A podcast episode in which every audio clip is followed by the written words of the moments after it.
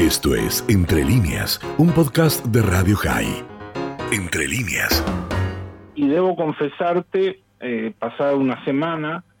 que no sé si era tanto por, los síntomas en sí de la enfermedad, que no fueron, no fueron graves, no fueron serios, o por el shock de, de amanecer a las 4 de la mañana con síntomas, hacerme un test que teníamos en casa, comprobar de que, de que era COVID y, y darme cuenta de que después de más de dos años, este, bueno, el COVID me había alcanzado a mí también, después de cuidarme mucho y, y, haber tratado de, de ser precavido todo el tiempo. Y creo que, bueno, en realidad lo que esto quiere decir es que uno no se no escapa a las generales de la ley y es tan vulnerable como cualquiera, y a menos que se quede en una torre de cristal, una torre de marfil, la, la, la metáfora que prefieras, este, el COVID sigue estando ahí, el tema es que ahora este, básicamente no mata, ni siquiera da síntomas muy, muy graves. Este, en, en su primer momento yo era un candidato, eh, como me dijo mi hijo una vez, este, pa, si vos te lo agarrás ya quedás, y era tal cual, este, sobrepeso, comorbilidades, edad, eh, un estado físico no demasiado cuidado, trabajado, este, y así fue que uno se mantuvo este, alejado de, todo y cumpliendo las reglas todo el tiempo, pero en la medida que nos fuimos vacunando y fue pasando el tiempo, precisamente por, por esta razón de mis comorbilidades, yo tengo encima ya cinco vacunas de, del COVID, dos Sinovac y tres de Pfizer. Realmente esto fue una gripe, esto fue una gripe y he tenido gripes peores, tengo gripes peores. Pero lo que yo quiero resaltar es esa sensación personal, porque no, no se trata de hablar de uno ni de si uno tuvo más fiebre o menos fiebre, que, que hubo fiebre, este, o sea, fueron 48 horas razonablemente intensas, pero después realmente era solo esperar que pasaran los días indicados para, para poder ser dado de alta. Pero lo que te decía es que lo que lo que choca y lo que he tratado de expresar en la columna que hoy comparto con ustedes también por por escrito es el hecho de que el COVID esté en tu cuerpo, ¿no? De que este virus que, que ha afectado a millones y millones de personas y ha matado a millones de personas a lo ancho y largo del mundo y que hay zonas todavía donde está haciendo estragos, como en China. Este, acá en Uruguay se está hablando de que si bien no hay datos públicos todos los días, porque ya no estamos en emergencia sanitaria, se sabe de que hay mucha gente agarrándose COVID en la medida que, se dejaron de usar los tapabocas. Bueno, el hecho de tener el virus metido en el cuerpo, de que esta pandemia lo haya tocado a uno, y especialmente pensar que hace dos años o un año esto hubiera sido casi casi una, una sentencia de, de muerte,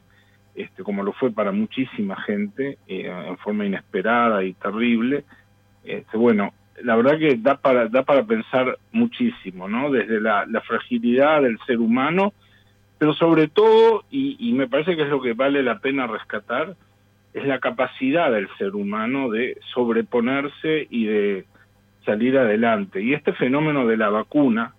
y yo no quiero ni, ni hablar de los antivacunas, de la gente que todavía duda respecto a eso, este, para mí no es tema, no, no es relevante, este, pero este tema de la vacuna y su desarrollo y, cómo se va ajustando, y bueno, veremos en el correr de los años cada cuánto nos vamos a tener que vacunar de COVID. Yo ahora me estoy vacunando contra la gripe todos los años, este, pero bueno, esto me parece que ha sido un, un, proceso fantástico, ¿no? En la velocidad y en lo certero, en lo, en lo adecuado que ha sido. Este, como decía acá un científico que, se hizo muy, muy popular y muy querido, Gonzalo Moratorio, este, bueno, a las vacunas les llevaba X tiempo alcanzar al virus, ¿no? A la Sinovac les llevaba más tiempo, la Pfizer iba más rápido, pero bueno, al final las vacunas alcanzaron al virus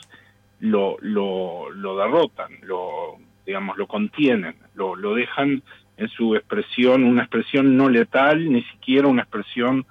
este, demasiado grave en, la mayoría de los casos, con lo cual yo este, ayer ya salí, hice día normal, vida normal y mi, y mi vida sigue adelante. Este, creo que eso es algo que, tenemos que rescatar este, como especie, ¿no? Em, lo que Yuval Harari en su libro Sapiens llama la, la revolución cognitiva,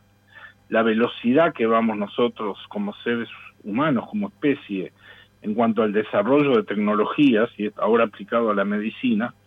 este, bueno, tampoco, tampoco se acompasa con nuestra evolución como especie en un, este, en un sentido más general, ¿no? Es decir, e, esa evolución es mucho más lenta, pero la capacidad eh, creativa y la capacidad tecnológica y de conocimiento que hemos alcanzado, bueno, creo que la vacuna supera, no sé, a, a, los viajes espaciales, a llegar a Marte, a cualquiera de las fantasías. Este, eh, de pronto tuvimos una pandemia que se, se explotó por todo el mundo, frenó el mundo, lo paró durante un año, más de un año, y, y bueno, la pandemia sigue estando, pero nosotros estamos volviendo a, a funcionar, nos enfermamos, hacemos el proceso y salimos del otro lado y este y en el camino esos ratos que tenés que estar ahí solo esperando, pensando, decís cuánta gente, cuánta gente que conoces o que querías este o que injustamente quedó en el eh, por el camino. Entonces digo, para mí fue una experiencia podría decirse removedora, este, me dejó un poco cansado, pero bueno, mis planes no se han alterado, por suerte me dio tiempo. Y mm, tal como te decía hoy en privado, Dani, este, yo voy a estar viajando la semana que viene otra vez a Israel y este año, si, si a vos te parece que, estuvimos viendo la posibilidad, voy a mantener la columna desde allá, a ver si puedo traer cosas más frescas, más, más actuales o más de la, de la sensación de estar viviendo allá. Este, y salirnos un poco de toda esta situación de conflicto también que sigue, sigue campeando en, en Jerusalén y en, y en Israel con, lo, con los palestinos, con todas estas fechas que se juntaron, desde el Ramadán, ahora la Nakba, Yom Ha'atzmaut, ahora Yom Yerushalayim. Yo siempre digo que hay, hay otro Israel hay que salir a buscarlo y yo lo que les propongo a partir del, del próximo viernes, no de este, del siguiente, este, es tratar de buscar ese Israel para ustedes y traerlo, aunque sea durante unos minutos, en, en la charla. Así que hoy era un poco eso, entre, entre la expectativa de un viaje, de, un, de reencuentros con, con los afectos, este, y afectos de sangre, ¿no? Realmente, madre, hermana, sobrinos, y, bueno, y al mismo tiempo haber atravesado el COVID, que fue una experiencia, como te dije, este, conmovedora sería la palabra. Fantástico, bueno, le pasamos el limpio a la gente, esta columna pasa los días viernes y nos volveremos a encontrar el viernes 27 ya contigo allí en Israel. Es realmente como vos lo contabas, aquí todos hemos pasado el COVID y y, yo perdí a mi viejo, ¿entendés? Se murió mi viejo, o sea, no, no soy de los que cree que no era nada. Eh, y sin embargo, creo que pertenecemos a un grupo privilegiado que pudo alcanzar a vacunarse y, que hoy puede decir, cuando le da positivo de COVID, ok, me voy a quedar en casa y en unos días eh, todo seguirá bien. Eh, cosa que es verdad, nos olvidamos rápido, al principio era desesperante. el positivo de COVID era, no te digo una sentencia, pero sí un, un, temor, un, eh, una incertidumbre muy compleja y que por suerte ahora lo vamos abandonando. Dani, mira, mira lo que es la estadística, la fuerza de la estadística de aquel momento. Eh, yo yo no, no, no tenía en cuenta esto que vos me decías, no sé si en su momento lo supe, este, pero bueno, vos entras en la estadística de haber perdido a alguien cercano por, por COVID. Eh, me acabo de enterar y lo lamento profundamente. Este, supongo que lo tenés elaborado y en fin, ha, pasado el tiempo, pero fíjate la fuerza de la estadística y cómo pegó en todos lados, que, que, estoy hablando contigo y, y, vos tenés un caso al lado. Yo, yo no tuve casos cercanos, así de, de familia, de sangre o, o, familia política, pero sí, ya lo hablamos en su momento, figuras muy, muy notorias acá, del mismo de la Cole, ¿no? De la Cole, figuras públicas que, que y figuras jóvenes incluso, este, que, bueno, que perdieron la vida y murieron ahí en la soledad lo que suponía este, el COVID de ese entonces. Yo también lo que quiero rescatar como uruguayo, y, hablo estrictamente como uruguayo, y, sin duda esto tiene esto tiene color político, partidario, no, no, no soy ingenuo. Este, yo quiero decirle que yo como uruguayo me sentí muy cuidado por, por el gobierno de Uruguay, el gobierno de Luis Lacalle Yo me sentí muy cuidado, aún en los momentos donde la cosa era impresionante, que morían por decenas por día, que, que realmente parecía fuera de control, este, salvo un momento ahí donde se demoró un par de semanas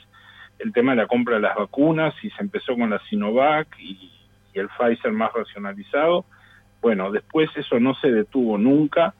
y realmente este, creo que los uruguayos, este, pero como te digo, esto es subjetivo y parcial,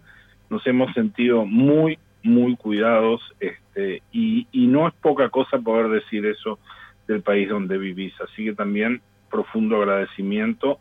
porque gracias a eso estoy hoy hablando acá con, con ustedes. Así que bueno, Dani, nos, nos escucharemos el, el viernes 27 si a vos te parece.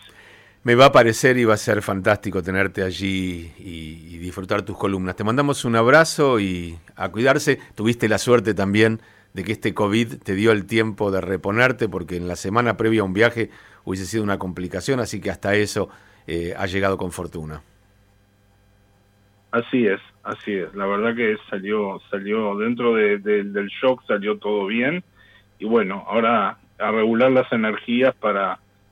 para lo que supone un viaje de este tipo. Esto fue Entre líneas, un podcast de Radio High. Puedes seguir escuchando y compartiendo nuestro contenido en Spotify, nuestro portal radiohigh.com y nuestras redes sociales. Hasta la próxima.